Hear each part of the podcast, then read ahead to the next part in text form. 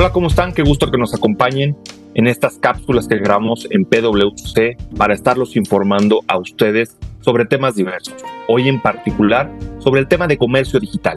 Nos acompaña Gwendolyn, que es directora del área legal dentro de PwC, para platicar todas las implicaciones legales y regulatorias que tiene el comercio digital. Qué bueno que nos acompañes, Gwendolyn.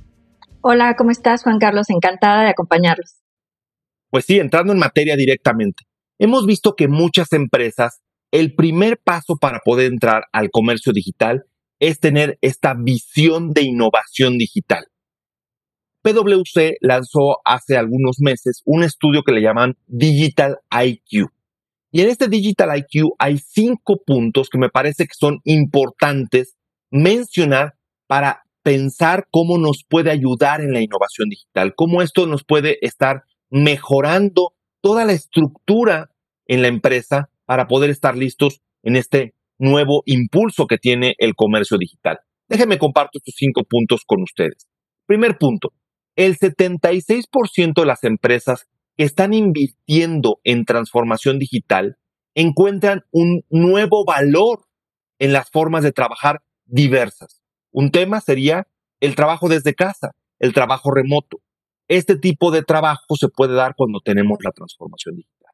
Segundo punto, las empresas con una visión de transformación digital tienen una dirección clara y una visión y planeación alineada al negocio en el 96% de los casos.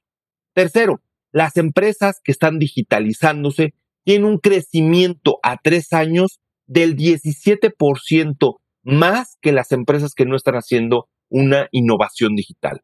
Cuarto punto, las empresas que están buscando la innovación digital están aumentando el tiempo dedicado a la innovación en general en un 84% por encima de sus competidores. Y quinto punto, y me parece sorprendente, es que el 92% capturan y actúan sobre todos los niveles del personal, es decir, desde las personas que recién están ingresando a la empresa hasta la dirección general, el 92% participan en la innovación digital. Pero toda esta innovación, y lo pregunto para Gwendolyn, debe tener un impacto legal y regulatorio. ¿Qué opinas, Gwendolyn? Claro que sí, Juan Carlos. Hay varias áreas del derecho que tenemos que considerar cuando hablamos de comercio digital. Por ejemplo, está la protección al consumidor.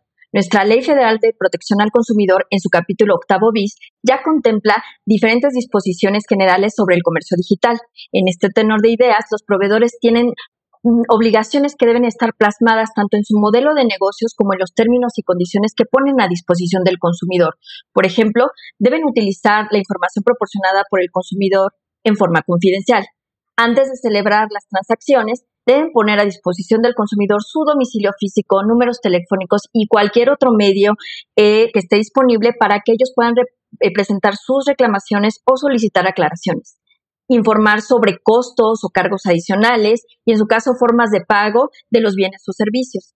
Respetar la decisión del consumidor en cuanto a la cantidad y calidad de los productos que desean recibir, así como el de no recibir avisos comerciales. En alineación al TEMEC, este capítulo también establece la prohibición de utilizar prácticas comerciales engañosas o fraudulentas respecto a las características de los productos. Otra área a cuidar es la propiedad intelectual. Con la entrada del TEMEC, México moderniza su régimen de protección a la propiedad intelectual a través de la introducción de tecnología innovadora y se compromete a una protección efectiva de los derechos de propiedad intelectual. Por lo anterior, antes de hacer uso de cualquier marca respecto a los productos que estamos ofertando, es necesario verificar que se tenga la licencia de uso vigente y debidamente registrada ante el INPI, entre otros puntos. Otro aspecto importantísimo es el fiscal. México no implementó la creación de un nuevo impuesto dirigido a los ingresos que reciben las empresas por los servicios digitales. Sin embargo, crea un mecanismo simplificado que regule el cumplimiento de las obligaciones fiscales para efectos del ISR e IVA. ¿A qué servicios me refiero?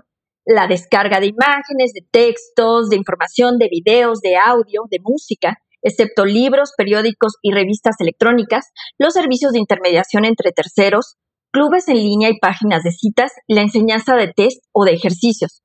Para considerar que el servicio es sujeto a cobro de impuestos en México, el receptor debe estar en territorio nacional. Por esta razón, es muy importante desarrollar un diagrama de flujo de toda la transacción para verificar este supuesto. No dejemos atrás el activo intangible más valioso de la actualidad, que es la información. En materia de protección de datos personales, hay varios aspectos a considerar. Es necesario tener la trazabilidad completa la operación considerando los datos personales que se remiten o transfieren entre los diferentes actores. Hay que verificar los contratos de los proveedores para asegurar que ofrezcan un nivel adecuado de seguridad y es importante desarrollar un aviso de privacidad enfocado a nuestros clientes que informe respecto a las finalidades del tratamiento, las transferencias y o remisiones que en su caso se realicen con motivo de la transacción Cabe destacar que nuestro marco legal en materia de protección de datos es bastante robusto y en cumplimiento del TEMEC cumple con los principios y directrices del marco de privacidad APEC y de la recomendación del Consejo de la OCDE. Por último, pero no menos importante, como sabes, está la ciberseguridad involucrada en toda la transacción. Eh, clarísimo, súper importante este, este aspecto, porque ya vimos la parte positiva, ya vimos la parte del contexto regulatorio que hay, pero el grave riesgo sería verlo por silos. Eh, hay un ejemplo que me gusta mucho utilizar y que me parece que aquí aplica perfectamente. Cuando vino la revolución industrial, nadie estaba pensando en las implicaciones que esto tenía en la contaminación, en los sindicatos, en las huelgas, en los horarios de trabajo, pero lógicamente en el momento en el cual viene una revolución industrial, también vienen implicaciones en los términos del día a día, en los contextos. La ciberseguridad y la privacidad, tristemente en muchas empresas, es visto como algo que se debe de ver después o que se debe de ver desde el punto de vista únicamente tecnológico. Ese sería un riesgo. La ciberseguridad y la privacidad debe de ser visto como un tema de personas, de procesos y de tecnología.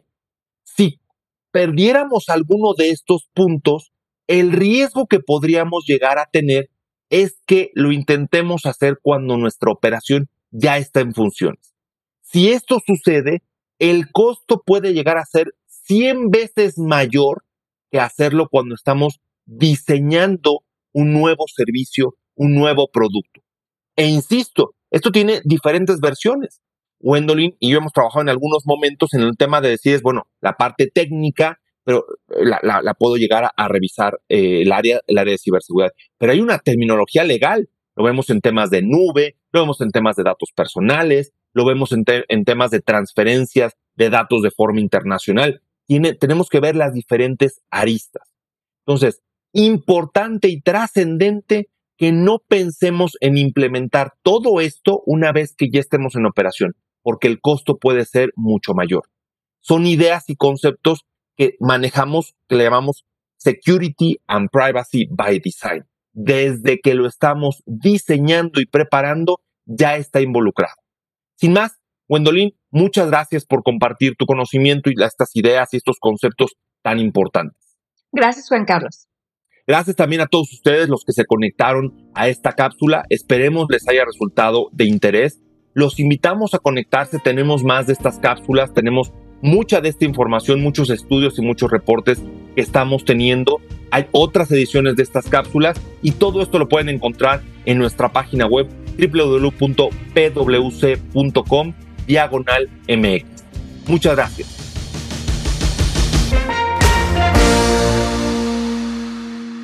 Este podcast es traído a usted por PwC México, todos los derechos reservados. PwC se refiere a la red y o una o más firmas miembros de PwC, cada una de las cuales constituye una entidad legal independiente. Por favor ingrese a www.pwc.com diagonal structure para más detalles. El objetivo de este podcast es únicamente para difusión de información general y no debe usarse como sustituto de los servicios de consultoría de nuestros expertos.